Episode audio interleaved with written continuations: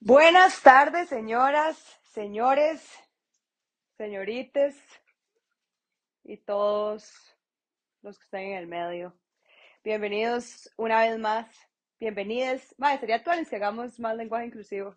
Sí, sí, yo me- necesito practicar un montón, mae. Tratemos este episodio como hold each other accountable. Bueno, bienvenidos a otro episodio de Entre Hermanos. Madre, no sé si usted sabe esto, pero Entre hermanes. entre, entre hermanes y madre, nuestro, el título de nuestro podcast Es, es excluyente, sí. Somos opresores. Sí, picha. Puta, madre.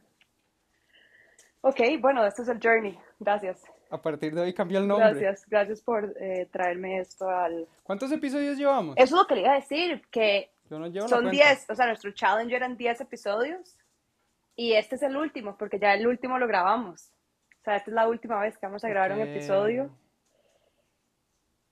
y después tenemos que definir qué va a pasar con Entre Hermanes. Tal vez esa es la segunda, la segunda temporada, como woke. Entre Sí, hermanes sí. woke. Sí, o puede ser que esta sea la última la última vez que nos escuchan para Puede toda ser la que esta sea la última vez que usted y yo hablamos. Ajá. O puede ser que la, la temporada 2 venga en 10 años. Puede ser. Nuestros Mae, hijos. propongo algo. Nuestros hijos. No sé si se escuchan el audio como patitas, pero Sí, es que mae. estamos con tres perritas en el cuarto, creo Hay que es mejor cuatro, sacarlas. hay cuatro perritos en Hoy el estamos cuarto. grabando en vivo en En el vivo cuarto de nuestra hermana Joan, que nos lo prestó hoy, Sí, Joan, la, la famosa del San episodio pasado. La famosa Joan. Entonces, Ok, vamos a sacar las Pausa, sáquelas, cualquier Ok. vara esta hora lo cortamos, no importa, siga grabando. Sí, sí. jala, Ok, ok. hijo puta, jala.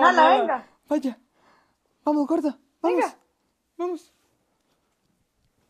Vengan, Eso, Venga. vamos, vamos. vengan. Muy Vamos, bien. vamos, vamos afuera, vamos afuera. Van, van a tocar la puerta. Sí, sí, sí. Bueno, Ah, estuvo, Ok. estuvo cute. so cute, so cute, qué cute que son. Bueno, Entre Hermanes es un podcast que conecta a dos hermanes a la distancia para hablar paja, desde cultura política. Están empujando la puerta. las perritas.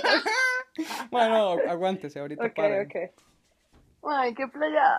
Dígales un toque que no, con No puedo. puteada. Marian, no vamos a poder grabar. Ok, ok.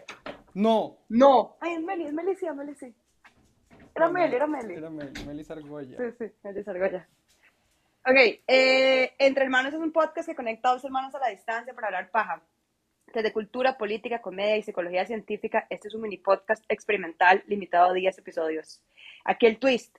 Cada semana Marianne y Ari van a alternar para revelarle al otro el tema y o invitado de la semana.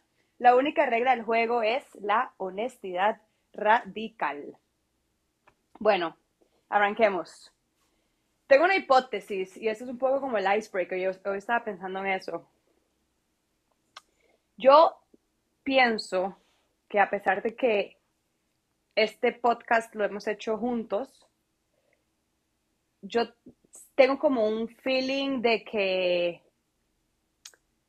yo he sido un poco más vulnerable en el podcast. Y tengo una idea, tengo como una, como una, como un train of thought de que usted es psicólogo y quiero proponer la teoría de que parte de lo que está holding you back es que usted sea psicólogo. Es decir, tal vez yo no quiero escuchar que mi financial planner se le acabó la plata para ir a comer con su esposa. O sea, no sé si como si usted habla de sus mierdas y sus demonios y de sus De inseguridades y ansiedades y vulnerabilidades, sería como... Este man está hecho 100%, picha, este man no está- 100%, pero sigue siendo irracional.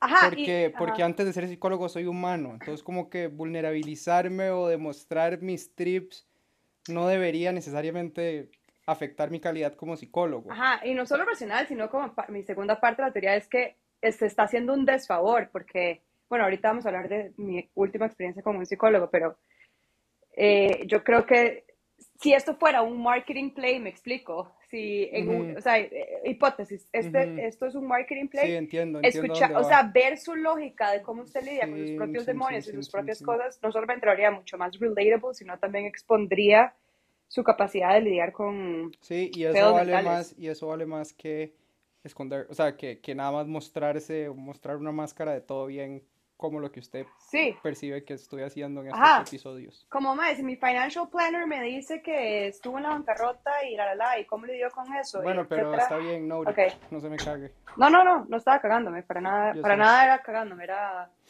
puramente curiosidad. Le escribieron nuestros fans. No, cero. Es un Que chiste, hablando no de fans, fans. más, sería gente si nos escriben cuando escuchan las varas, nada más así como, Sí. ma, la gente que manda reacciones. eh, No, incluso, vea, temas, incluso. Sí, bueno, temas que, que mediocre son eso, perdón. No, no es que nos estemos sin temas, sino como ideas o conversaciones o preguntas. Y lo segundo, eh, y esto creo que también es una propuesta que se me acaba de ocurrir, y tal vez para temporada 2, Tal ya vez. que estamos planeando, Mm, es mae, involucrar a la comunidad que se está creando. A la comunidad, sí. Sí, sí, Sí, sí. que- ¿Cómo? Sí, ma, sí. Exacto. Sí. Hacer un como live. invitados, no, que Ajá. los invito, o sea, ajá. Hagamos una bueno, fiesta. ok, eso se habla fuera de cámaras, Ok, fuera de ok, grabación. sí, sí, sí. Eso es para la reunión ejecutiva. Pero gracias a nuestros fans, escríbanos más. Si... Sí, escriba. Madre, díganos si no les cuadró la vara. Madre, María Laura el otro día me mandó un audio así, en desacuerdo, como proponiendo otra hora que también quiero hablar de eso, o sea, apuntar antes de que se me olvide. Muy bien, me Ok. encanta eso, eso es positivísimo. Sí, sí, sí, me encanta, me Sigan encanta. No hay nada más que me aburra en la vida que cuando, todo, cuando la gente está de acuerdo conmigo. Ok. Eh, ok, ¿a quién le tocado hoy? A ti, A mí es chiste. Ok, hoy quiero que, ah, bueno, hagamos un rompehielos primero, Ajá. pero eso no lo pensé, puede, puede pensar en uno así, ipso facto. Ah, Emma- Perdón, blasfemia. Em, No, está bien. no, no, eso no se puede. Ay, mae. Marian, déjeme, déjeme.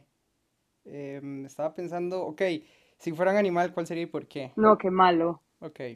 Si fuera una Next. fruta, ¿cuál sería y No, por ya qué? se lo hicimos, ¿se acuerda? Yo dije mango y estuvo pésimo porque fue con... Ok, si con usted mango. fuera me morí. No, algo deep, algo deep, démosle de uno.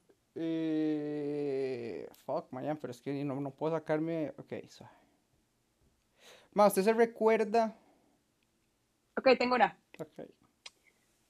Pero es una pregunta para usted, entonces usted tiene que después hacerme una pregunta difícil a mí, ese es el rompehielos. Personal suya. Sí. Eh, No, yo puedo hacérsela primero. ok, pero yo soy lento para pensar. Sí, lo sabemos. Ok. Todos los fans lo saben. ¿Cuál? Mae, ¿sabes que cuando yo edito el podcast pa- me paso como todo el no- 90% de mi edición en nada más cortar espacio antes de que usted hable? Cállese. Se lo juro. Hablar pausado es una virtud, porque pienso lo que digo. Y por eso yo soy el inteligente del podcast. Ay, ma, ya me acordé el, el rompehielos. ¿Qué? Sí, sí, de fijo lo que acaba de decir, carpicha, pero ok, rompehielos. De, la pregunta difícil se la voy a hacer también, pero Sí, hágamela y después haga el rompehielos que se recordó.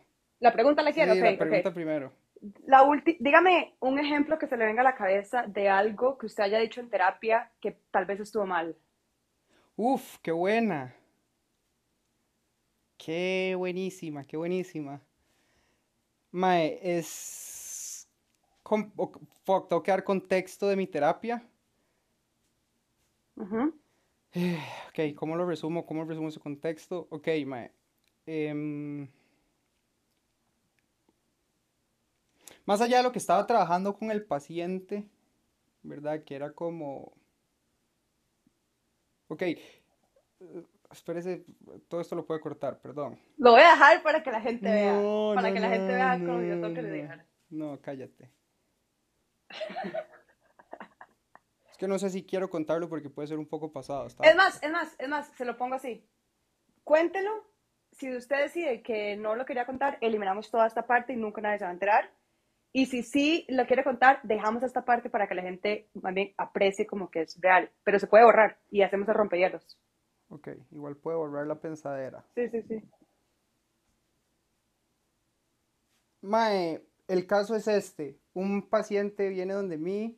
La pareja de este paciente tiene un historial de un abuso sexual. Y este paciente está desarrollando como ciertos patrones de ansiedad porque por temor a que le pase, a que le vuelva a pasar eso. Como que le va a seguir pasando. Que la van a seguir abusando a su pareja en otros contextos Ok. que la va a volver a pasar. Entonces, em, ok, uno como terapeuta, yo debato los pensamientos irracionales de la persona, que son esos pensamientos que generan la ansiedad, por ejemplo, ¿verdad? Yo estaba debatiendo el pensamiento de él de que su pareja, cada vez que saliera, la, la iban a abusar, ¿verdad? Que solo el hecho de salir una noche ya era inminentemente va a salir abusada, lo cual pudimos demostrar que no era 100% real, que eso no pasaba. Eh, y dentro de ese debate, la pregunta que no tuve que haber hecho y que está mal y que inmediatamente me retracté y que se me salió porque sí sé y en la teoría está que esto en casos de abuso no se hace, fue que le debatí el grado de catástrofe que implicaría ser abusado sexualmente, qué tan terrible es ser abusado. Eso nunca se debate en terapia. ¿Ok? ¿Por qué? Justamente el abuso sexual, por ejemplo, podemos considerarlo algo muy terrible para muchas personas, ¿verdad? Entonces, ahí no entramos. Si puedo debatir lo terrible que sería para usted, digamos, que la despidan, o que incluso me, su divorcio, o que se le murió una persona, o sea, yo puedo a través de un debate racional demostrarle que eso no necesariamente es lo peor, peor que a usted le podría pasar en su vida. En el caso de abuso sexual nunca se hace. Y a mí se me salió esa pregunta inmediatamente fue como, y shit, ¿sabes? Esto no, acá no, acá no, Mayday. Y fue como, sí, no, perdón, ¿sabes? Esto, ¿sabes? Porque con el resto de temas que existen en el mundo, básicamente, cuando mis pacientes catastrofizan un tema, sí es debatible como, ma, en verdad esto, o sea, ¿qué es lo peor que puede pasar? Esto en verdad es lo peor que a usted le podría pasar en este momento es lo más doloroso que usted podría estar atravesando, lo peor, porque eso es lo que su mente le está diciendo, que esto es terrible, sería terrible, lo peor. Entonces, en la gran mayoría de escenarios sí tiene sentido racional hacerlo, sí tengo evidencia y lógica para apoyarme en ese argumento. En este caso no lo hacemos, en el caso del abuso sexual. Pero, eh, gracias por compartir. Cuando usted, cuando usted dice eso, e, inmediatamente, ¿qué pasa? usted se disculpa y lo, y lo retracta o, cómo lidia con esto? Mi paciente me responde como, no, claramente sí es terrible. Y ahí fue cuando se da cuenta, ok. Sí, sí, sí, desde que lo tiré y él me responde fue como, sí, claro, claro, como claramente esto no es debatible, claramente. Perdón por hacer esta pregunta, ¿sabes? Por eso, usted usó la palabra perdón. esta puerta. Sí, claro, me disculpé, como sí, tener razón. Ajá. Eh, esto no lo vamos a debatir. Sea, y volví a los otros temas, volví a los otros debates racionales. ¿Y usted cree que eso tuvo impacto en su relación paciente-psicólogo? No, para nada. No, para nada. No creo, pero sí fue una cagada muy técnica. O sea, sabe que pudo, que, que primero, por dicha, él no era la persona abusada. Sí. Eso hubiera sido mucho más grave. Sí. Wow. Eh, hubiera sido una cagadota con, ¿sabes? Tener la víctima enfrente y decirle, eso no es lo más terrible, ¿sabes? Como, demasiado invalidante, demasiado grotesco. Y aparte, ok, qué interesante. Follow-up question. Aparte de abuso sexual, existen otras categorías en las cuales no se debe utilizar el debate de qué tan catastrófico es. ¿O ese es el único Sí, eh, abusos demasiado, ¿sabe? Eh, no solo abuso sexual. cualquier tipo de abuso. Abuso, ya, sí, muy, muy... Qué interesante, ¿sabe? Porque como cuando usted dijo, ni siquiera en una muerte es, está off limits que el, eh, tener un debate de qué tan terrible es que se haya muerto. bueno, qué, interesante. Debátame la muerte a ver, y en contexto, ¿verdad? Una muerte relativamente, las muertes normales, ¿verdad? Si fue una muerte catastrófica, sí. tampoco necesariamente voy a entrar en ese debate. Como si se murió toda tu familia en un accidente, sí. ¿me entiendes? Ahí es una muerte diferente, pero si... Sí, o un hijo, un, bebé o alguien. Ajá, un hijo, exacto, un, hijo, alguien joven, exacto, un bebé. Pero tú, el, el señor de 70 Sí, sí, sí. Si es debatible como más lo más terrible. O sea, yo entiendo que querías vivir más y que es súper doloroso y que es súper feo. Yo no te debato que es feo. Yo te valido que es algo muy lo que sabe que es, el fin del mundo. Lo que yo pongo en perspectiva es, ajá, si es el límite de lo malo. Porque la palabra horrible y terrible, que es lo que me dice el pensamiento, que es lo que me dice mi mente, implica ese límite, que es el fin del mundo. Hmm. Mae, trabaja, o sea, la premisa principal de la TREC y que está demostrado a través de evidencia científica es que las emociones negativas no saludables de las personas, como por ejemplo ansiedad, culpa, depresión, celos y enojo, todas son generadas por pensamientos irracionales. Todas me las genero yo solito. Sí. No son las personas, no son los eventos, no es lo que me pasa. Yo solito soy un huevo, mi mente es una huevona. Sí, sí, sí. Que nos lo hace. No, no, de acuerdo. Eh, pero Gracias por compartir esa anécdota.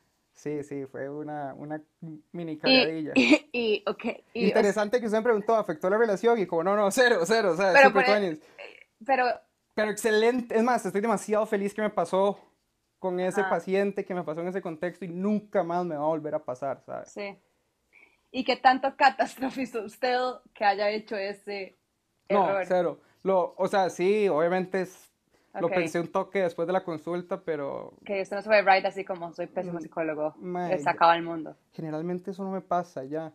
El otro día estaba Eres un máster del trek. más, sí, a veces me pasan con algunas cosas, pero el otro día una paciente dijo, May, y, y, usted no siente culpa, como cuando fue la última vez que sintió culpa, así como, May, qué, qué imbécil, ¿me entiende? Que yo me sentía mal, me sentía menos valioso no me pasa muy a menudo, o sea, no tengo memoria de sentirme como, como que haya perdido valor como persona, me sienta como un completo fracasado, un inútil, un idiota. ¿No sintió culpa hace dos días cuando pasó el incidente del que vamos a hablar ahorita?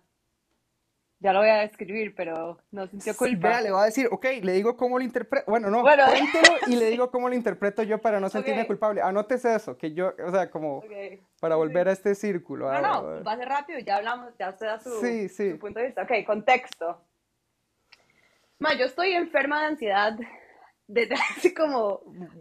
¿Cuánto? No, yo, a corregir el lenguaje, pero está bien, enferma de ansiedad, dígale. ¿Cómo se dice? Dígale como quiera. Hable como quiera. Bueno, eh, estoy, estoy enferma de amor, no, estoy enferma de ansiedad. O sea, tengo ansiedad más de lo que tengo normalmente. Yo no, no, soy no me considero una persona above norm en niveles de ansiedad. Em, pero de hace como, por, por, lo menos enero, todo enero ha sido tétrico y me imagino que diciembre también por ahí estaba flotando, pero había mucha fiesta, mucha distracción, eh, mucha tomadera de guaro, toda la vara, entonces no estoy segura. Pero enero, no doubt, que ya estoy hablando demasiado, ok. Eh, básicamente, yo soy fiel creyente a la terapia, que creo que es evidente por las cosas que he dicho en el pasado, pero no he tenido experiencias, o sea, mi experiencia con los psicólogos no match mi amor por la terapia, mi amor por la psicología y la ciencia y el, la filosofía y debatirse y hablar de horas profundas, que amo eso, obvio, pero nunca, nunca, nunca la he pegado con un psicólogo. En un momento de desesperación, porque... Yo creo que este podcast empezó porque María ocupaba terapia. sí, en realidad este episodio es terapia. Estoy, Ari me dijo que él nunca me puede dar terapia porque es mi hermano. Entonces Marian inventó este podcast. Y todo, eh, todo ha sido para este episodio. para este momento. todo, todo boils down a este momento. Gracias. Eh, te agarré, hijo puta. bueno, la verdad es que sí, estaba fucking desesperada, estaba pasando por un mal momento, ansiedad heavy, así, ansiedad, como quiero describirla porque es algo muy...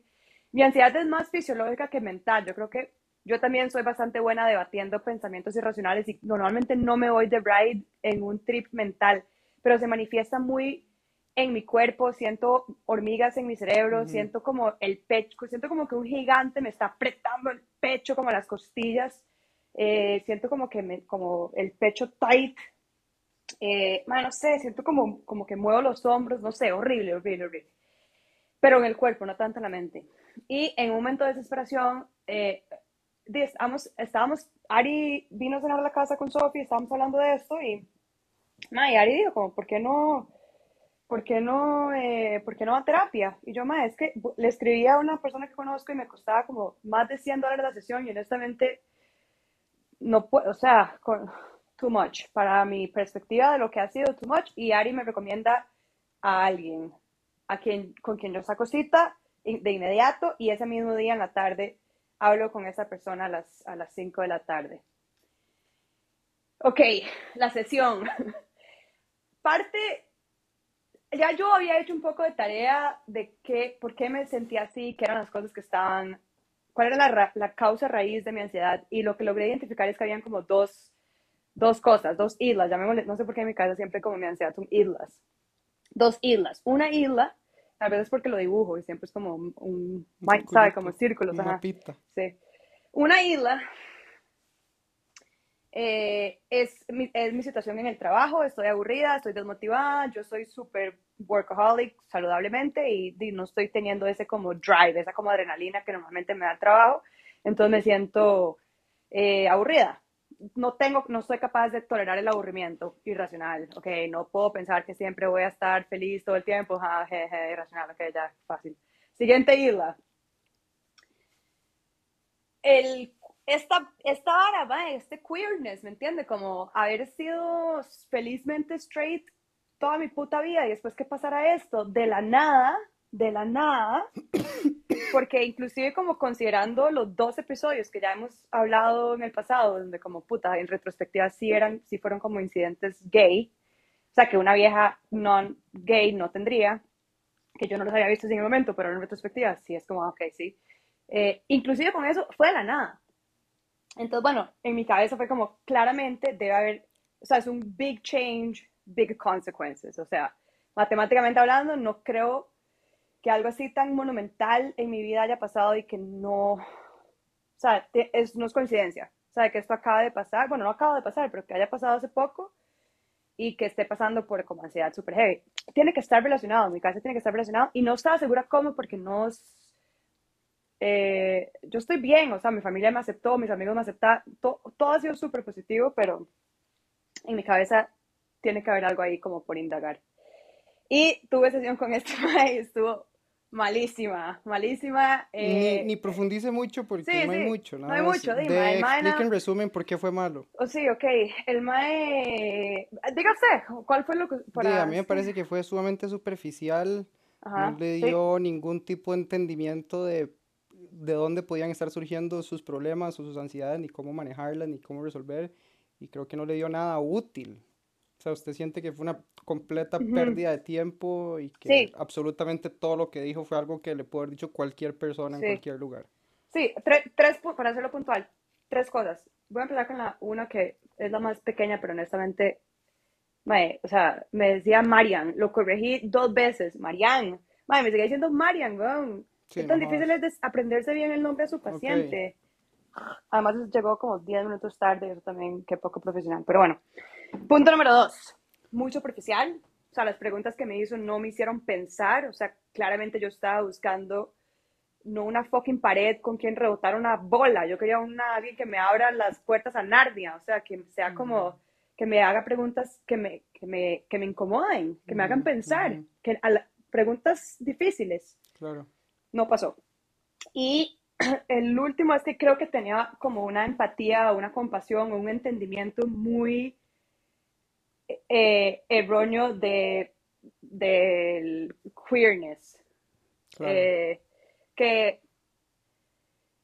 ay, honestamente como que pasó eso y fue como, fuck. La eh, gota que el vaso. no, como que me dio, sí, pero me dio un poco como de, de, me quitó un poco la fe como en qué tan capaz es un psicólogo que nunca haya pasado por algo así, ayudar a gente que esté pasando por algo así, ¿sabe? Como, Sí, 100%. Ahora, de fijo no es especialista en género, en... sí, pero yo le pregunté por mensajes como si era, sí, claramente no es especialista, espero en Dios que este madre no se esté especializando en eso porque el daño que va a causar, pero eh, tampoco fue tan terrible, estoy catastrofizándolo, Sí. digamos, como, en realidad ya ahora que estoy un poco más calmada porque sí fui demasiado dramática y terminó la sesión y así fue como que me puse a llorar y está, fue horrible, yo me siento sola, nadie me entiende, eh, Está bien. pero también, digamos, hay algo que sí me dijo y lo, lo admito que sí me ayudó, que fue que él, él dice, como usted me está hablando, y, y básicamente lo que él me dijo fue que, yo les, que las cosas que yo estaba diciendo no me las estaba creyendo. Que fue como, "Hmm, tal vez es cierto, ¿sabe? Porque si lo que yo le estoy diciendo es verdad, porque estoy en terapia? O sea, yo le estaba diciendo como, Madre, si la gente no me acepta, qué bien, porque ya voy a saber quiénes son, quién es alguien eh, homofóbico y lo elimino de mi vida. Buenísimo, es un self-filter. ¿Usted le dijo eso? Ajá. Eh, pero bueno, algo que él dijo, por eso le pregunté como de algo que, que usted haya dicho, que le haya cagado, algo que él me dijo que sí me parece fue un error, fue que iba de la mano de la catastro, catastrofización. Catastrofichifa puta. eh, killed it, nailed it. Mae, sí, eh, sí, como que el mae básicamente, ¿qué fue lo que me dijo? Yo le conté. Que mm, Ah, sí, como, sí, básicamente como que él me lo devolvió, como en vez de darse, como que en vez de haberme hecho más preguntas para hacerme a mí dar cuenta, por, hacer, ayudarme a mí a darme cuenta que yo no me estaba creyendo. Claro. O sea, que yo realmente no me siento tan segura como estaba hablando. Fue, él dijo como, sí, no es el fin, como, no es el fin del mundo ser gay, ¿me entiende? Como, ¿a quién le importa? Eh, todo va a estar bien, como si alguien te trata mal, Sí, who súper, cares? sonó súper invalidante. Ajá, y fue como, digo, como, Sí. Está bien. ay, imbécil. Bueno, lo quiero mucho. Ok. Quiero volver a la culpa. Sí, ok, entonces yo me puteé demasiado con Ari porque Ari me recomendó este huevón y después yo le escribí y aparentemente como que no habían tenido una, o sea, usted no lo conoce, no lo conoce personalmente y en mi cabeza fue como, madre, si ya usted sabía que yo tengo como un poco de alergia Sí. ante los psicólogos, usted debió Correcto. haberlo fucking llamado para haberle hecho una preparación, ¿sabe? Como, "Mae, mi hermana es demasiado difícil, es un dolor de huevos, eh, Correcto. pra, pra, pra, pra, pra, pra, pra. Correcto. Entonces te odio, este podcast se acabó. Sí, No, sí, sí. Yo creo que mi error es justamente ese, de haber, eh, o sea, le recomendé a una persona que a mí me recomendaron porque era Trek y porque, o sea, usted estaba buscando a alguien para ese mismo día, porque la otra persona que le recomendé, que sí conozco más, no tenía campo. Ajá. Que la otra persona, por otro lado, no es Trek. Y honestamente, las personas Trek que yo sí conozco, que pongo mi mano al fuego, están llenísimas y, y sabemos sí. quiénes son. Este, Sí, Mae, entonces creo que es- sí, mi cagada es 100% justamente eso. Tuve que haberlo llamado a él o haber indagado más o mae, decirle, no te tengo una recomendación en Sí, este total, momento. exacto. O, madre, mejor, suel- espérese". suelta el huevo, huevo, pa- tampoco o sea, yo soy coda, yo sí podría pagarlo, soy Claro, coda. claro, claro, claro. Eh, que ese es mi error. Ese es mi simple error. Sí. Tal vez una mujer, ni siquiera, porque yo creo que, no sé si encontré sí. que hayan psicólogos queer. O sea, obviamente hay, pero no Sí, son tan hay. Tiene- De fijo ahí. Sí, pero digamos, en Canadá es como full Sí. thing. Mae, Bueno, ok, entonces usted no sintió culpa, o sea, usted nada más sintió que responsable. Mae, la clave, y que esto es algo que me enseñó la Trek, es que cuando yo cometo un error, independientemente del tamaño, digamos, este fue un error mediano, llamémosle, sí, Sí, la sí, usted pequeño, pagar plata ya, y la hice picha, pero sí, no es, no es el No, fin del no, mundo. sí, no me hizo picha, ajá. Error pequeño. Sí. Mae, dígame un error más grande, así, mae, no sé. Eh... Mae, choqué el carro dos días después de que Sophie habíamos pagado 300 mil colones en arreglos de pintura. Yo lo choqué sacándolo, no me acuerdo dónde, del trabajo. Ajá. Mae, también, es verdad, es otro error pequeño. Fucking racionalidad, pero, mae, no sé, mae, póngale Sí, que, sí. mae, perdí mil dólares en SRI. Entrego una red de mercadeo.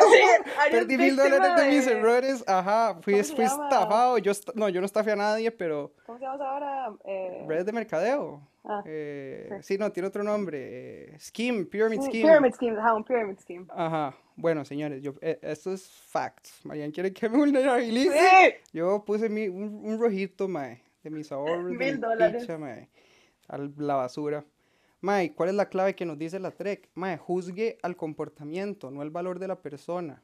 Ok, yo le puedo, y tal vez no nos no podemos hacerlo en el podcast, sería chivísima y a mí me encanta hablar de esto, pero yo le puedo demostrar a usted a través de la evidencia y la lógica y la funcionalidad por qué los comportamientos humanos no definen el valor de las personas, por qué los comportamientos, las decisiones y las cualidades de las personas no tienen nada que ver con su valor como persona. Yo a usted Pero eso se entonces lo todo puedo el mundo tiene valor. Entonces, exacto, todo el mundo tiene el mismo valor, la ¿Y qué misma conlleva- cantidad de valor. qué- qué le compra a uno tener valor? Respeto, tolerancia. Es, ¿Cómo?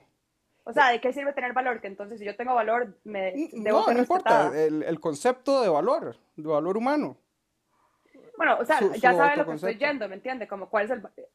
Hitler tiene valor y si sí tiene valor, ¿de qué sirve No, ese pero, valor? ok, antes de llegar ahí, o sea, déjeme seguir con el Ok. error. Entonces, cuando yo como persona cometo un error, yo juzgo mi error como un comportamiento más de los trillones que he tenido en toda mi vida, Ajá. que son independientes a mi valor. Juzgo Ok. ese comportamiento, entiendo cuál fue el error y trato de mejorarlo y aprendo de él para que no vuelva a suceder. Pero en ningún momento pienso, soy un idiota, un completo idiota por haberme metido en SRI y haber perdido mil dólares. O soy un imbécil porque mae, me equivoqué con Marianne y la recomendé mal. Ujú. No, yo digo, me comporté como un imbécil con Marianne y la recomendé mal. Tuve un Ujú. comportamiento imbécil, no soy un completo imbécil. Entonces, de ahí mi valor es mucho más estable. No, no llego a sentir culpa, siento arrepentimiento, siento responsabilidad, pero no llego a sentir culpa con, con todo. Entonces es imposible eh, juzgar a una persona. En, ok, bajo esta premisa, muy bien, Reina. Puede prenderse la luz. Bajo esta premisa, sí, exacto. Usted puede juzgar los comportamientos de las personas y las personas tienen que asumir las consecuencias de sus comportamientos. Un criminal que roba tiene que asumir, ¿verdad? Lo que establece la ley de que Ok, pero es- robó. Pero esa persona tiene el mismo valor que yo y que todas las personas. O sea, que es imposible decir, esta es- él es una mala persona. Es imposible, correcto. Eso es lo que planteamos nosotros, la, la TREC. No existen las malas personas. Existen los malísimos comportamientos y personas que hacen malísimos comportamientos y que merecen consecuencias. Muy bien, pero no es una completa mala persona. ¿Cómo? Ok, quiere que se lo indaguemos un poco la evidencia y la lógica. ¿Cómo usted me va a definir el valor de una persona? ¿Cuál es la rúbrica? ¿Cuáles son los comportamientos? ¿Cuál es el checklist? Sí, pero ok, ¿qué pasa si uno hace como un promedio? Si usted agarra todos los comportamientos y escoge un número, 20%, eh, 20% máximo de mal comportamiento y es una buena persona. ¿Ok? ¿Qué es un mal ¿Quién define qué es un mal o un buen comportamiento? ¿Quién me da esa di, rúbrica? una utilidad, o sea, si está causando más felicidad, ma- A mí mismo. A, a todas, ¿cómo se dice? Utilitarianism, es como, es un movimiento de la, una vara de filosofía que es, agarra la suma de la, del bien Ok, ¿usted causado, puede medir felicidad eso? causado. Eso es medible, eso es cuantificable. Sí, de la misma manera en que se, de que se va, la- de la misma manera, si usted dice, o sea, usted puede, usted, me- ok, me voy a ordenar. Usted puede decir si un comportamiento es bueno o malo. Para esa persona, subjetivamente. Entonces, No que cada persona puede decirlo para uno mismo. Correcto, pero no existe una rúbrica estandarizada para todo mundo. Pero entonces, si yo misma agarro la suma de todos mis comportamientos, Ok, y yo le sigo esa línea, como si pudiera. Ok, ¿cómo, ¿cómo se va a recordar usted todos sus comportamientos que ha hecho en su vida? Un o diario existe de una tecnología que me graba todo y al final de mi vida alguien hace un tally. Ok, va a tener valor hasta el final de su vida, entonces. Bueno, se puede hacer al final de cada día, se suma. Cada día se va sumando. Me explico, digamos que hoy mi score es, eh, hasta hoy, a mis 28 años, uy, he sido 90% buena. O sea, el 90% Para- de todos mis comportamientos. Bueno para usted. Sí, porque usted me está diciendo que es imposible. Sí, no existe una definición Ajá, de un pero buen sí- sí- comportamiento. Sí, se puede, sí se puede definir buen comportamiento para mí. Ujú. ¿Eso sí se puede o no se puede? Sí, claro, Ok, claro, un comportamiento sí. ok. Por eso, entonces yo agarro todos mis comportamientos. Hay buenos, hay malos y hay neutrales, digamos. Ajá. Al final del día los voy sumando, los voy sumando, los voy sumando, cada día se suma más y... Ok, está bien, tal vez cuando exista esa tecnología, ¡Dime que gané el argumento! puede ser con esta tecnología. Es un buen argumento. No, ni siquiera po- podría ser un papel. O sea, usted hace un día, un log, cada hora, ¿qué hizo? ¿Qué hizo? No, ¿Qué hizo? pero ¿Qué es hizo? que, o sea, No, defina un comportamiento, defina una cualidad, co- todo es comportamiento. desde que se levanta hasta que se duerme, trillones de comportamientos al Sí. día, usted los va a registrar La mayoría todos. son neutrales. La mayoría son neutrales. El, el punto en lo- y en lo que estamos en, Oh. en acuerdo es que eh, no, imp- no importa, es, es insignificante. Sí, decir- pero eso, o sea, pero eso no es Decir lo que soy usted está buena o mala persona es insignificante. Claro, correcto, Bueno, pero no, aunque usted llevara esa lista, tampoco, tampoco puede cuantificar cuál comportamiento vale más que otro. Me lavé los dientes o ayudé a una señora a cruzar la calle. Ah, es un buen punto. Si usted está diciendo, mi sistema está, está Le falta es- es criterios. erróneo porque si yo sal- le salvo la vida a alguien o le rasco la pata a mi perrita, en, mi, en lo que yo estaba escribiendo sería uno y uno. Ajá. Sí, sí. Por eso es que es difícil, desarrollar ese sistema es virtualmente imposible. Entonces, sigamos con el argumento. Entonces, no se puede definir el valor humano, ni propio ni de nadie. ¿Qué propone la TREC? Y de hecho la TREC propone olvidarse del concepto de autoestima, ¿verdad? Porque la estima implica quererse. Y yo me quiero cuando, cuando las varas me salen bien, ¿verdad? Y cuando me sale mal, digo, obviamente no me estimo. Entonces, en verdad el concepto de autoestima es demasiado variable, fluctuante, sube y baja.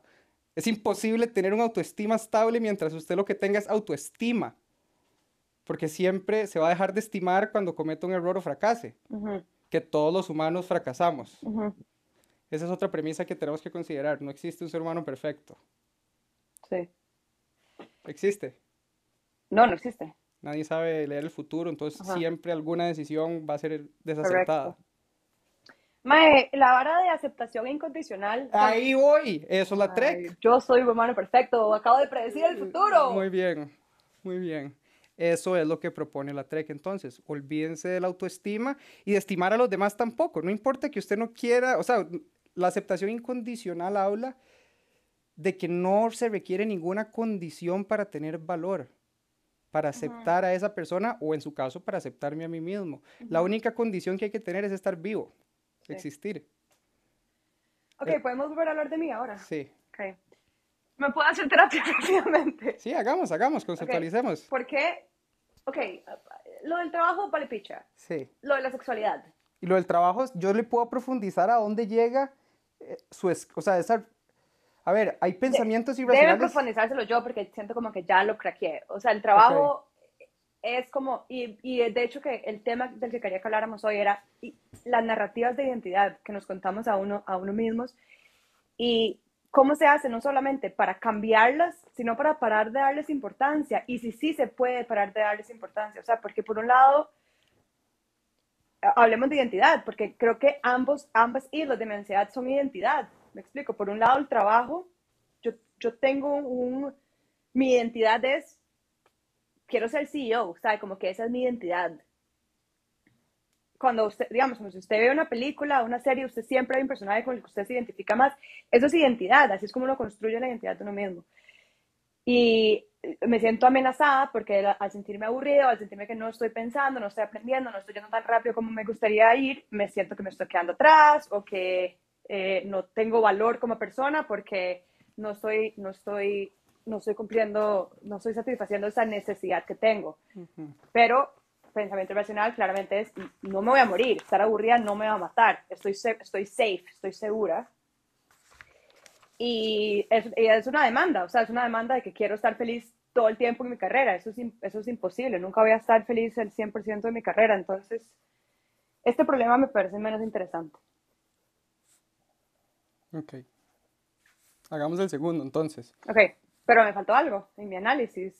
No, está bien, yo nada más le, le, puedo, digamos, se lo podría conceptualizar, está perfectamente conceptualizado, estoy de acuerdo, una necesidad de comodidad, una necesidad de que el trabajo sea como usted quiere que sea, ¿verdad? Eh, más challenging y más todo. Sí. Em, que en verdad es una preferencia, Sí, no, ajá, es, no, es una necesidad. Yo prefiero estar challenge en mi trabajo, sí, sí, No es algo que necesita para ser feliz ni para vivir plena. Necesito dormir y tomar agua y comer nutrientes. Correcto, correcto. De esa demanda de comodidad puede ser que se derive entonces el, no soporto trabajar, ¿sabe? No soporto esto. Que eso es una intolerancia a la, a la incomodidad derivada de esa demanda.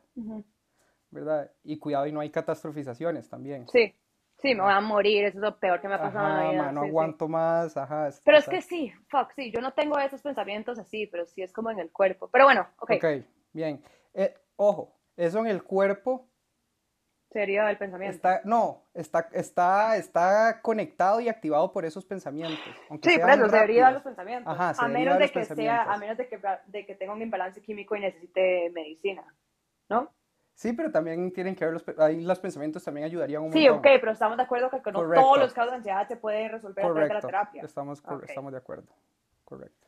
Que no es su caso. Puede ser. No, el mae me dijo, yo le pregunté al mae, ¿cómo usted cree que yo ocupe medicina? El mae me dijo, no. Qué imbécil, no, te creo nada. Puede servir. Sí, sí. Ok. Ok. Em, next, next, next, next. No, suave. Sigamos acá. Sí, sí. vamos a llegar hasta el final con esta del trabajo. Ok. Entonces, ¿cómo, ¿qué se diría usted la próxima vez que, que su mente le diga, necesito estar cómoda en el trabajo?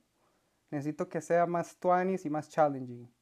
Eh, me, me diría, prefiero estar más challenged, Pero, cómoda en el trabajo en este momento, pero puedo soportarlo por un par de unos meses más, máximo un año más, que es lo que realísticamente va a ¿usted durar tiene, esta tiene evidencia para creerle ese pensamiento? Sí, tengo evidencia para creer este pensamiento. Ese pensamiento tiene lógica, tiene Sí, sentido. sí.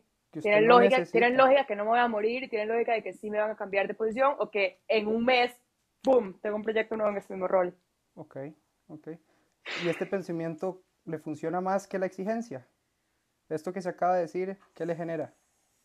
¿Qué Eh, emoción le genera en ¿Qué este me momento? genera? Ninguna, Calma, no.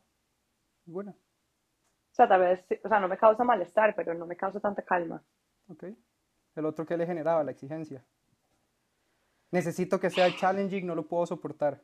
Es que, es es que este es un, eh, o sea,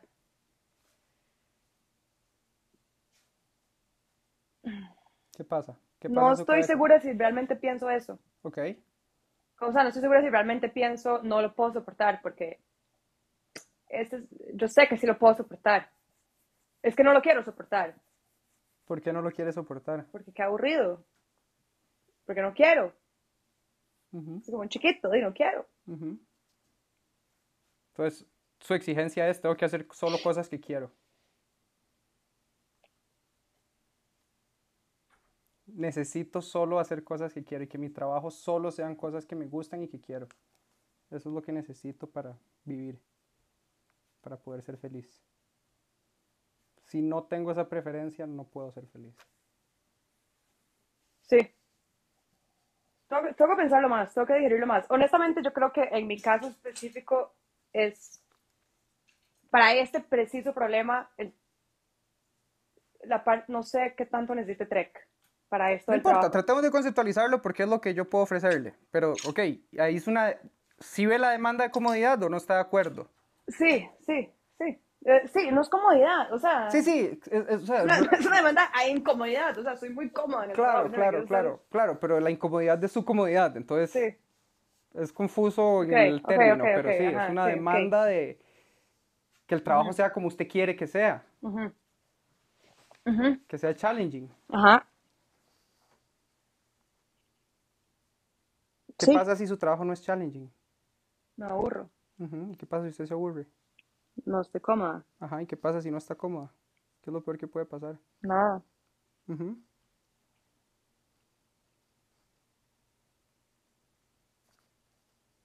Pero es que ya se lo sabía.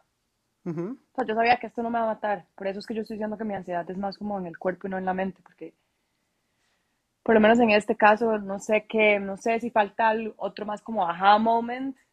Ok, pero espérese un toque. O sea, usted, usted sabe que no la va a matar, pero sigue diciéndose en su mente, no puedo soportarlo, no puedo soportar el aburrimiento. Es que eso no es lo que es, tal vez eso es por ahí, por ahí estoy que no, no- donde no me está yendo clic. Eso no es lo que me estoy diciendo, o sea, no la narrativa que está pasando en mi cabeza cuando estoy ¿Qué tiene de malo estar ansiedad. aburrido? No me gusta. Ok. ¿Y qué pasa? ¿Qué, qué significa que no le guste su trabajo en este momento?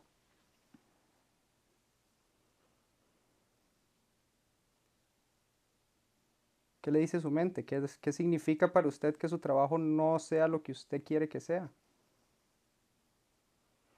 No sea challenging como a usted le gustaría.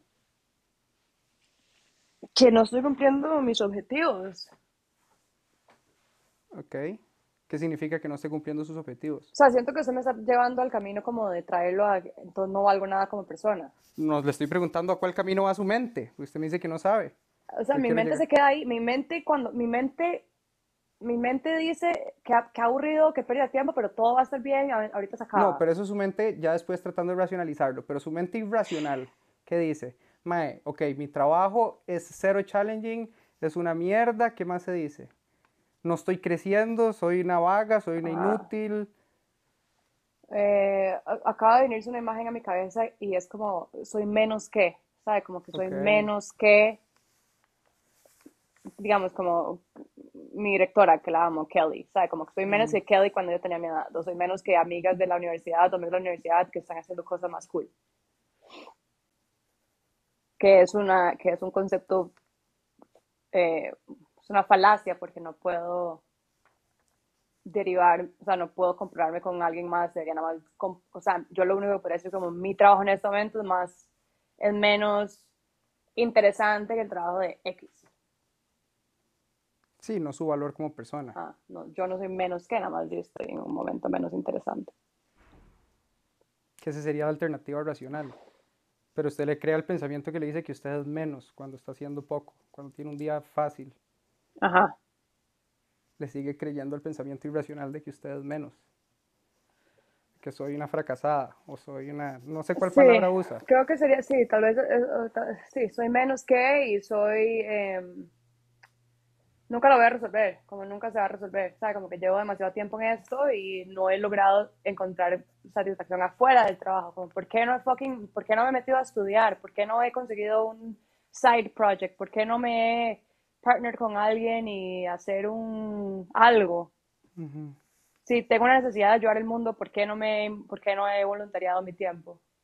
Ujú. No sé. Imbécil, que no valgo nada. Su pregunta de por qué no ha hecho eso, o sea, Sí. Sí, porque estoy trabada en ansiedad. ajá. Esa es la respuesta. Entonces, sí, sí. No, no me lo termino de creer, ¿sabes? Como yo estoy diciendo como, sí, sí, está bien, eh, ya, eh, bla, bla, bla, pero Yo creo que usted está racionalizando, o sea, usted tiene los conceptos de racionalidad muy bien, pero sobre racionaliza y no siente. ¿Sabe? Usted tiene la teoría, se lo sabe de memoria que es un pensamiento racional y puede identificar un pensamiento con evidencia y lógica y un pensamiento sin evidencia y lógica. Pero no, no se los cree, no los aplica, no los ha integrado a su mundo emocional. Todavía está separada la teoría y la emoción, la racionalidad y la emoción. Usted lo piensa a la hora de pensarlo, pero no lo siente. mm, Y para eso hay que practicar. Para eso, por eso es que, por eso es que yo siento y le tendría demasiada fe a un, buen proceso TREX suyo, porque usted ya es demasiado racional. Usted entiende esos debates. Pero tiene que terminar de rematar esos pensamientos irracionales. Ya usted le- les ha disparado. Por ahí andan sus pensamientos irracionales medio rencos. Pero siguen vivos. sigue ahí, hijo de puta. Siguen vivos, mae. Los maes siguen vivos porque no has llegado al, al- al núcleo, al fondo, a arrancarlo de raíz. Ah, eh, sí, eso, eso se siente como verdad. Y esos son eh, esquemas irracionales que tenemos desde muy carajillos, ¿verdad? Que tenemos arraigados. Eh, Pero por eso esto va Me- demasiado en línea. la demanda de ser exitosa, su demanda de tengo que ser VP, tengo que ser presidente de la BAT, Sí, y si no mi valor, ¿verdad? sí, Tengo que, es- no puedo fracasar, sí. no puedo ser mediocre, no puedo estar de vaga un año trabajando menos challenge. Esas son Sí. demandas de, de éxito y de perfección, que están relacionadas con las demandas de control y comodidad también. Ah, Necesito que mi trabajo sea como yo quiero que sea, que sea challenging como yo quiero que sea, sí.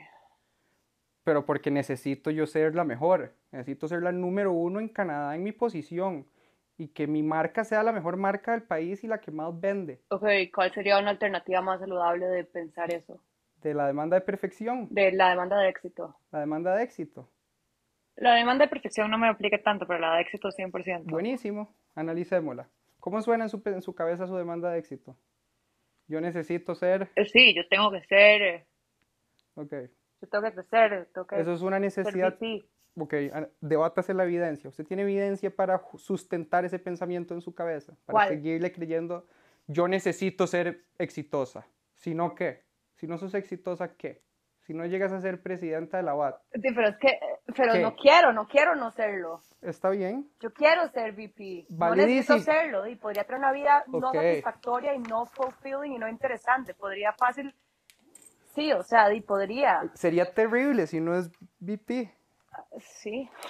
Ok, ok, ya vamos ahí entonces. Analicemos primero todos los irracionales. Yo necesito, terrible, sí. yo necesito ser presi- exitosa, presidenta. Ajá. Sería terrible. Sería una fracasada usted como persona si no logra No, ser ex- no, exitoso. No, no, no sería una loser, no sería una inútil. no. Bajo mis objetivos, sí. Ah, eso yo le estoy preguntando a usted. Su cabeza irracional Sí, diría sí, que usted es una sí. fracasada. No, no, no diría que soy una fracasada, diría que fracasé en mi objetivo. Ok, Bueno, eso está racional. ¿Sí le crea ese pensamiento? Que- Así pero pero igual creo que me va a doler un pichazo, igual creo que me voy a aburrir, igual creo que no va a ser una bien, o sea, igual creo que me iría al Ok, fucking- sería insoportable. Si no logra... No insoportes, ya sus, no, yo no estoy diciendo eso, yo no pienso, sí, tal vez lo siento. Es que, el, ok, el que- es que aburrimiento para que- usted es como... No, ¿sabe qué? Sí, ¿sabe qué es la hora? Y que creo que ya entendí una hora del trek. Usted me está, usted me está preguntando como qué es lo que piensa su cabeza, pero para alguien como, como yo, lo que usted me debería estar preguntando es cómo se siente su cuerpo cuando usted piensa estas cosas, porque hay, es la dicotomía que usted identificó de que lo que yo estoy diciendo no lo que estoy sintiendo es brillante, porque es exactamente lo que está pasando y ese es el aha moment de todo este episodio para mí, porque yo le estoy diciendo, no, yo no me digo que es insoportable, pero mi cuerpo está reaccionando como si es insoportable y me Correcto. voy a morir Correcto, y es catástrofe. correcto, correcto. Entonces- Correcto. Este es otro aha moment, lo que usted acaba de decir. Ajá. Esa relación pensamiento-síntoma fisiológico es Sí. real. Y es una, es demasiado yo, ¿sabes? Como que yo en el episodio de, de cuando yo hablé de, de ser gay, hablé demasiado como de esa eh, y es tan, es como un- una gran temática en mi vida. el- My mind and my, my body. Que están relacionados. Ajá, y es curioso porque en ese caso el cuerpo era el que estaba haciendo las cosas bien y la mente El cuerpo estaba siendo racional y la Ahorita mente irracional. ajá, la mente es la que ya entendió que no me voy a morir si no Ajá, tengo el cuerpo un no. trabajo demasiado challenging, el cuerpo es el que se está volviendo loco.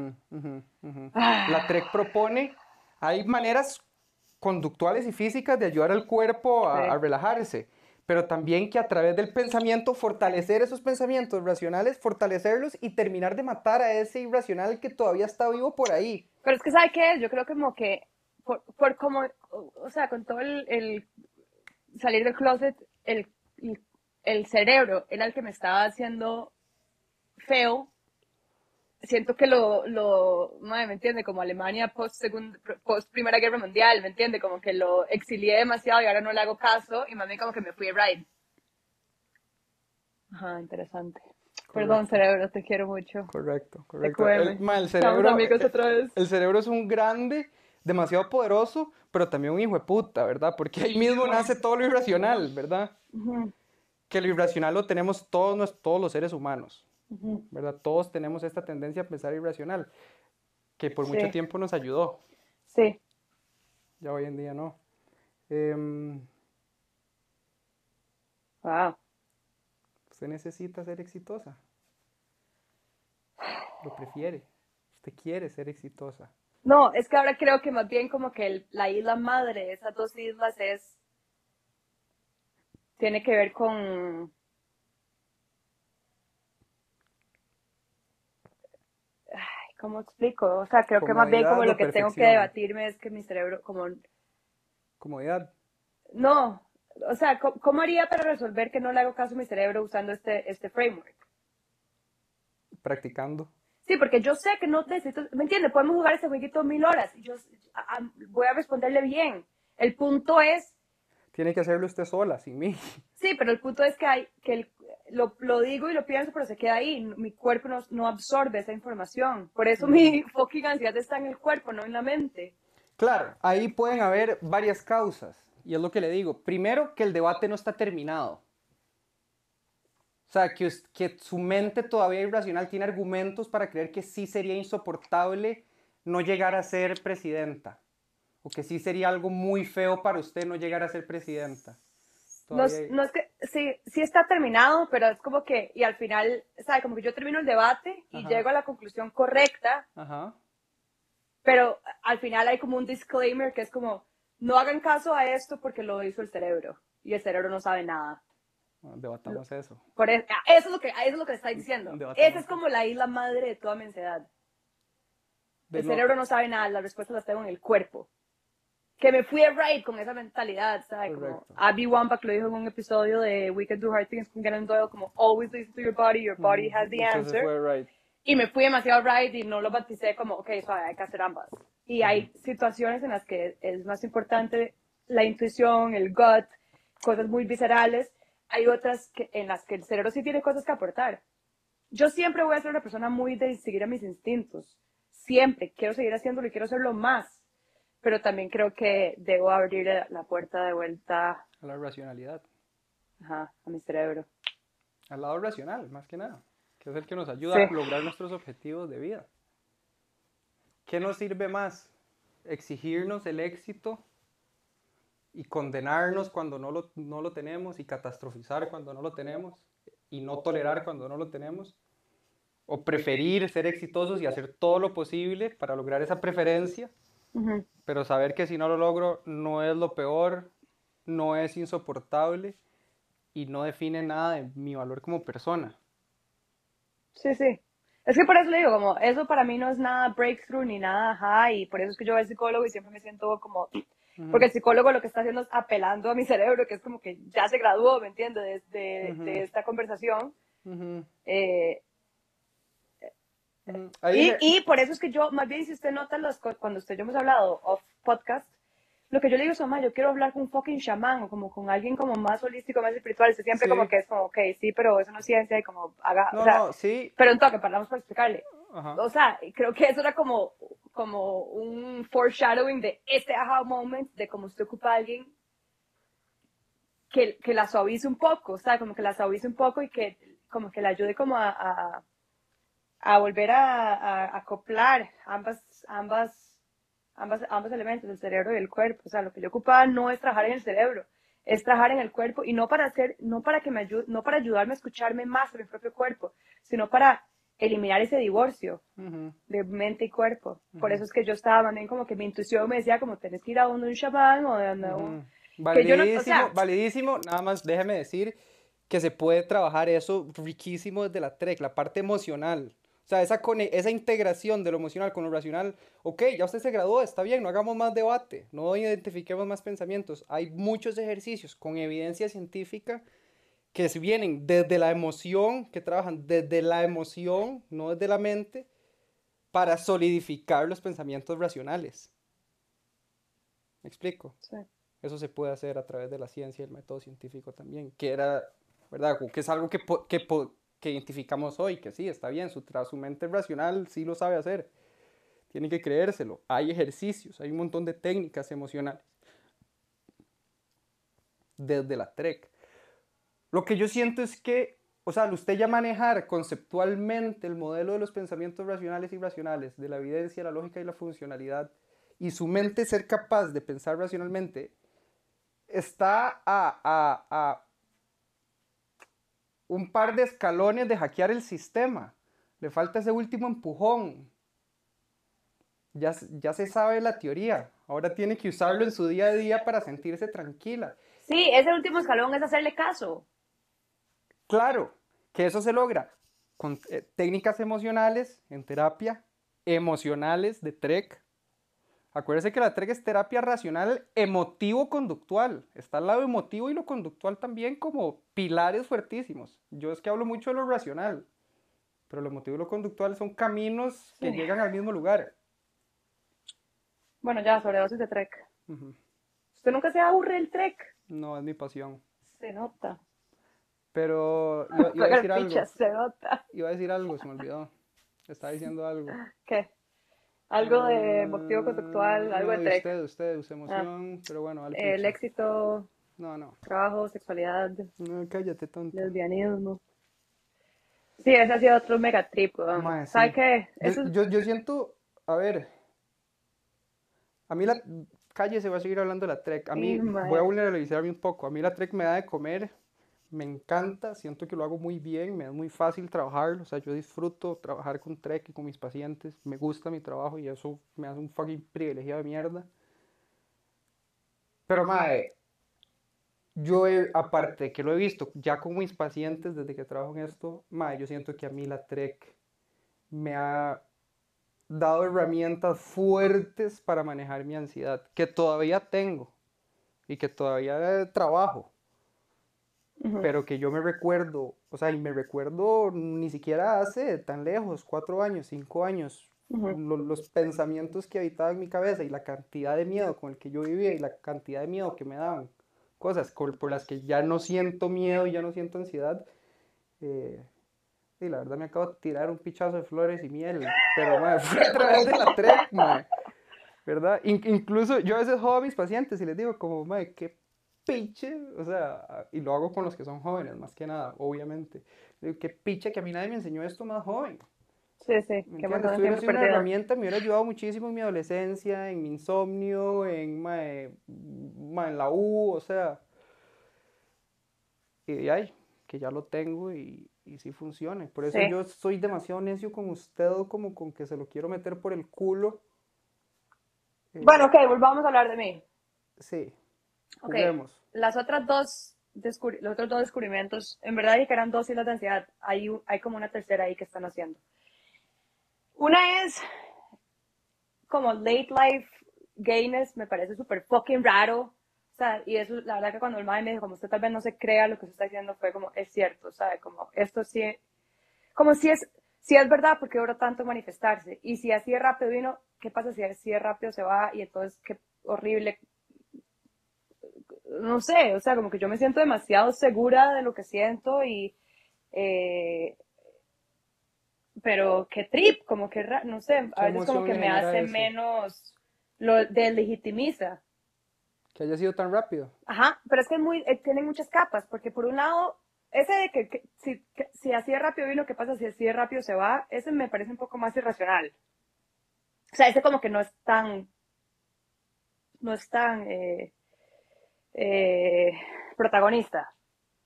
El que sí es un poco más protagonista es como, ¿qué dice eso de mí?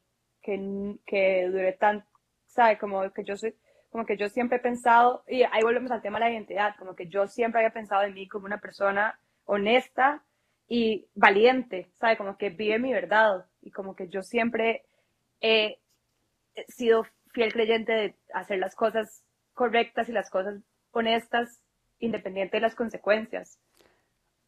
Es como, ¿qué dice eso de mí, ¿sabe? Entonces, ¿por qué? No sé, pero ¿quién dijo que la identidad era algo estático o algo que ya usted tenía Bueno, que haber pero mi identidad, sí, pero no es esa, o sea, acá, eso es como algo que yo, que me gusta, que me gusta, o sea, son cualidades que, que, que, que aprecio, que valoro. Entonces, en mi- o sea, entonces en la narrativa racional de mi cabeza es como si yo soy una persona honesta y valiente, no hubiera durado 28 años en como tener los- el coraje de verme a mí misma y decir como, eso Pero está ¿quién dijo pasando. que usted no fue honesta y valiente? Entonces, ¿qué? Entonces, o sea, entonces, entonces, ¿cómo se des... Entonces, ¿por qué? O sea, no, Ah, ah, ah. O sea, usted dice que usted estaba reprimiendo su gayness porque no fue honesta y valiente. sí, ¿Basado en qué evidencia? Sí, claro, sí, eso no Los dos incidentes, que eso fue una represión corta, pero digamos que a partir de ahí usted ya se empezó a dar cuenta que era gay. Un año. O sea, ¿a, a qué edad la gente se da cuenta que es gay? No existe una edad específica. Mm. Yo me refiero a que la identidad es un proceso en que la identidad está cambiando. Hay gente que se da cuenta a los 40 que es gay, gente a los 60, gente a los... Entonces, no me 10 parece años. raro que haya durado tanto. No me parece raro para nada, ¿no? Más bien me parece que a través de su honestidad y siendo un valor importante de su vida y de su identidad, le, le- le tomó poquito salir todo el closet y terminarle al hijo de puta que iba a ser su esposo. No le digas hijo de puta, oye. Perdón, terminarle al mae que iba a ser usted, el mae, se agarró el toro por los cuernos y terminó y salió con huilas y hizo lo que tenía que hacer. Ay. ¿Y usted no cree que se vaya a ir? No sé. Eso es posible. En la Di, teoría de la sexualidad es posible. Que la Di, gente usted- tenga etapas. Usted es bisexual. Bueno, no sé, eso es odioso, no sé. Sí, sí, supongo que sí soy Sí, bisexual. bueno, a- o sea, así hay gente que sí, que una etapa le gustan las mujeres y otra etapa a hombres y otra etapa a hombres y otra etapa a mujeres y después o sea, trans. obviamente no es una etapa. ¿Ah? Es que eso es lo que me tripea. por- Obvia- yo sí, sé que sí, no la es una palabra etapa. etapa. está mal, pero me refiero que sí, la sexualidad fluye en ese sentido, claro que sí. Claro que Pero sí. entonces que estaba apagado cuando era adolescente. Sí, Como, mae, yo, yo fucking jugaba fútbol, ¿me entiendes? Como que yo he tenido demasiadas en ese eh, entonces- contextos en los que pude haber sido gay. ¿Y, y usted sintió algo? ¿Usted cuando No, veía No, pero que porque tal vez soy demasiado loser y reprimida y como safe, como que tal vez soy demasiado como wannabe, like, O sea, tradicional, tal vez es demasiado tradi. ¡Ah! ¿Te imaginas? Mátenme. ¿Sabes? Como que pasa si no soy tan acepta tan welcoming y tan progresiva como me he dicho a mí misma todos estos días porque me reprimí a mí misma por años. Qué triste. Está bien, eso pudo haber pasado. Primero, ¿tiene evidencia para creer eso? O sea, usted... De que me reprimí, no, no tengo evidencia. ¿Tiene memorias de usted reprimiéndose? Y sí, no, porque todas las veces que pasaron cosas... ¿Y cuando pasaban cosas con hombres? No sé si las disfrutaba o estaba sí, mintiendo. Sí, no, no, sí, sí las disfrutaba, pero con, digamos, como las veces que, me, que sentí cosas por viejas, en, nunca me lo quedé sol. Digamos, como la vez que vi una vieja bailando, estaba con un amigo y lo hablamos, él y yo, y mae, tenemos otra Fue honesta al respecto. Fue, o sea, lo vio a los ah, ojos el tema, lo enfrentó. Sí, o sea, sí, y con... 100% lo enfrentó de un ah, solo. Entonces... Entonces no soy tradi. Ojo, creo que hay igual por ahí, cuidado y no, una, como una demanda de, de control, ¿verdad? De que, yo tuve que haber sido, ajá, yo tengo que haber sido auténtica y perfecta y no haber reprimido y haber sido progresista desde que nací. Y no, ma, crecimos en una sociedad machista, heteronormativa, asquerosa. Pero igual a mí me sigue pareciendo raro. como, no sé, esa pregunta de como, ¿por qué ahora? ¿Por qué dure tanto? Y obviamente tanto es debatible, porque hay gente que se cuenta a los 50 años, 40, o sea, em, pero igual, no sé, siento que no tengo una respuesta que me, que me guste tanto. ¿Qué pasa si no había estado expuesta a los estímulos? Si fue algo ambiental. Sí, pero he visto, ¿cómo? Sí, pero yo he visto mujeres toda la vida. Sí, pero no sé, o sea, Canadá es más abierta con ese tema, o sea, como que haber sí, vivido sí, estuve cuatro años en la universidad. Sí, pero necesitaba absorber, no sé. Digo, sí, ¿qué, ¿qué, pasa si en su mente si habían esquemas tradicionalistas? Así, usted era homofóbica, digamos, en su mente. Ok. Y le tomó hasta los 27 romper esos esquemas homofóbicos, 28, no sé cuántos, de tanto vivir en Canadá o lo que sea. Ajá. ¿Qué? ¿Dice algo de usted? merezco ir a la cárcel.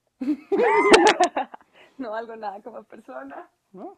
Una persona que no entendió nada. Sí, sí. Puede jugar el comportamiento, puede incluso decir, okay. qué bruta. Tuve comportamientos homofóbicos, tal vez. Tal vez, claro, analicémoslos. Ajá, es que no tenemos evidencia. Entonces, ¿me puede explicar como la ciencia detrás de que después de mil fucking años de ser sexualmente activa se prenda un switch en mi cabeza y sea como, uy, tetas?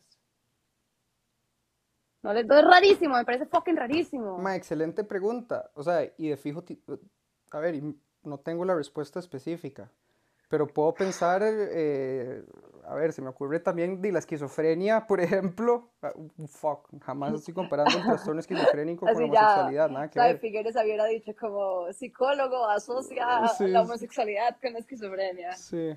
Fuck you, Figueres. Em, no, mentira, mentira, mentira, mentiras. Sí, sí, no sé, no sé, se prende, pero al igual que me entiende. Sí, de verdad, hay demasiadas cosas que no sabemos, como, por ejemplo, no sabemos... y la identidad de género, o sea, puede ser que yo a mis 50, no sé, ¿verdad? Vi tantas películas y, y hay un artista nuevo que no sé qué y... Es que, suave, hay algo que quería decir de este, perdón por interrumpir, pero es que esto es importante. Cuando mami, y esto va a explicar como mi cerebro un poco, cuando mami me dijo cómo nacen los bebés... Ah, no, perdón. No cuando mami, yo tenía, no sé, seis años, no sé a qué edad dicen uno de dónde nacen los bebés, pero cuando mami me dijo dónde nacen los bebés, yo me acuerdo exacto el momento, dónde estaba, cómo me lo dijo, y me recuerdo lo que yo le respondí, que fue, ¿qué más no sé? ¿Sabe? Para mí fue demasiado mind blowing. Que había un secreto. Este pedazo de información, ajá, que mis papás me habían, que el mundo entero, mis papás en especial, pero que el mundo entero me había escondido. Y mi, mi como que mi, mi, mi, mi follow-up question no fue como cómo funciona y cómo es así. No, es como, ¿qué más no sé? Y eso es lo que me está pasando un poco en este momento. Que ya, sé, la, ya sé, la respuesta del TREC sería como, ¿y qué? ¿Sabe? Como uno no puede tener demanda de saber todo el conocimiento en el mundo entero y saber todo lo que ha, todo sobre mí, pero... Sí, usted está, inteligente, ya lo racionalizó, pero debata un toque esa demanda de certeza. Usted, usted está exigiendo certeza de saber que no va a volver a ser heterosexual. ¿O certeza No, de saber por no. qué fue homosexual tan tarde? Mm, mm. Tengo, me siento como, me siento como en shaky waters. de- no me, yo no, yo no soy heterosexual y nunca voy a volver a ser heterosexual como exclusivamente. Ok, necesita certeza de que si a, Y tampoco creo como que vino se existan va, muchas mujeres heterosexuales, pero a que como vino se va. No, porque eso también no va a pasar. Ok, Es más como, me siento como autotraicionada. Como que me mentí a mí misma, ¿sabes? Como que me autotraicioné, como que me... ¿Sabes? O sea, ok, ¿Sabes? Como que lo mismo que yo a los seis años dije, mami, como, ¿qué más no sé? Eso es lo mismo que me digo a mí en esto, en- a mí misma en este momento, como, fuck, my, ¿qué más no sé? Y algo que escribí en mi cuaderno, que, eh, como en mi journal, fue, pero es como que necesito saber todo ya. Esa niña de seis años quería saber todas las respuestas ya y no podía tenerlas ya. Usted está pidiendo todas las respuestas. ¿Qué yo lo más no llevé en sé? una dirección diferente, yo lo llevé más en una dirección, o sea, en mi análisis de esto, yo lo llevé en una dirección más de dos cosas. Uno, no, lo estoy, catastrofizando, ¿sabe? Como que, ok, esta información llegó, no tenemos que juzgar por qué duró tanto llegar, aceptemos el hecho de que llegó. ¿Y qué pasó después? Lidié con eso, ¿sabe? Lidié con eso, sí, fue súper difícil, pero lidié con eso, muy bien, bi- bien. Y lo segundo es como, ¿qué evidencia tengo de que esto pasa muchas veces? No hay evidencia de que me vuelva a pasar otro plot twist de este tipo en mi vida así masivo. No te, la gente pasa por cosas así todo el tiempo y, y late life gayness es muy común, no es lo más común. Además, ni siquiera sabemos la data correcta porque hay demasiada gente en el closet. Ujú, Entonces nunca vamos a poder tener una estadística real, pero suponiendo que la estadística que tenemos es el peor, es- ajá, o sea, en la que tenemos es, es un número significativo. El más bajo posible. lo- exacto, ajá, es lo más bajo posible. Es ese o más de late life gain. Ajá, y entonces, Entonces sé que pasa y que no es como, eh, pero, pero no, pero no, no, es como un rayo que caiga en el mismo lugar cinco veces seguidas, no, no pasa. Entonces mi miedo de qué más no sé es un poco, es irracional porque viendo la evidencia, a la gente no le pasan plot twists de identidad tan masivos como el, como el que me pasó a mí cinco veces en la vida. Sí, es que no hay, no hay tantos plot twists posibles. O sea, ya se Exacto, están acabando sí. las categorías. Sí. Ah. Bueno, concluyamos. Concluyamos, ¿qué hablamos? ¿Qué se lleva usted? Mae, me llevo. Me llevo que de nada sirve saber toda la teoría psicológica del mundo si no la ponemos en práctica y la conectamos con nuestras emociones. De hecho, puede ser hasta tramposo que nuestro cerebro sobre racionaliza las cosas. Y eso es algo que estoy seguro que a mí también me pasa. Que tiendo a teorizar sobre mi propia irracionalidad y lo conceptualizo, pero a la hora de sentirlo o aplicarlo me quedo atrás. absor- como ab- la palabra que se me viene a la mente es absor- absor- absorción, como que el Sí, cuerpo no lo como- absorbe, ¿sabes? Como que la fibra de sus músculos Pero- y su corazón y Claro, su... pero si no estamos hablando de un pensamiento, que es eso que hay que absorber, yo lo siento como creerle a ese pensamiento fielmente, ¿sabe? No porque alguien me dijo, no porque lo debatí, no porque la trek, porque mae, sería estúpido, o sea, ¿sabe? Porque le creo porque le creo, porque no, si le creo al otro, ya no le creo al otro. Sí. Y una vez que logro creerle, siento el resultado emocional y ahí hago esa conexión. Que como le digo, hay otras maneras de llegar a esa conexión por atrás, digamos, como por otras rutas, no desde el pensamiento, Sí. que eso se puede trabajar en, en terapia. Pero sí, me dejó muchísimo, me resonó mucho como en mí también, que yo racionalizo mucho y hablo, de, yo hablo teorizando teoría Trek, ¿verdad? Pero y siempre queda la tarea de, ok, Absorber. absor- ajá, integrarlo en mi propia vida, Sí. creerle a esos pensamientos racionales. Sí. A mí me queda un poco, a- siento que tengo que entrar en un proceso de reconciliación con mi cerebro porque estoy peleada con cuando pasó todo esto con Daniel y con, con esta vara. eh, tengo, no sé por qué, lo hice, mi- lo convertí en mi enemigo, al cerebro, porque el cerebro en algunos momentos fue el que me dio como, quédese, quédese en la relación, trabaje, trabaje con, ajá, trabaje por Daniel, Daniel es, Daniel es bien, Sí, la, la, la, la, la, la. sí. Y después cuando radicalmente tomé una política de fuck the brain, escuchar a mis instintos, Salió bien. lo mandé a la... Salí bien, exacto, Pero salí bien. entonces a usted pero- le quedó como evidencia de solo le voy a creer al cuerpo, ¿sabes? ajá, El y cuerpo estoy siendo siempre tiene la demasiado razón. selectiva con la evidencia porque también fue mi cerebro. Es la mismo, no existe dicotomía, es lo Correcto, mismo. no existe sea, dicotomía, no son dos sí. sistemas aparte, Sí, no son, son dos el mismo aparte. sistema de la mano. Siento que acabo como de darle un abrazo, un abrazo espiritual a mi cerebro. Cute, Cute. qué lindo. Ay, Todo slimy. bueno, señores, este es el último episodio ¿Cuánto duró? que estamos grabando. Espérate, sigo hablando con los radioescuchas. José. Em, señores, gracias por escuchar, gracias por ser parte de esta, de esta comunidad. Por favor, escríbanos. ma, es muy solitario cuando yo mando la vara y nadie escribe. Eh, si son de los, de los que de los que escriben, sigan escribiendo. Y si son de los que no escriben, you know who you are, motherfuckers. Bueno, Ari, últimas palabras. Nada más, buenísima nota y prepárense para el episodio final. Yes. Chao. Nos vemos en tres años. Chao, Faz. Mae, que habla de papaya. Y para que sepan, no hicimos nada de lenguaje inclusivo. Mm,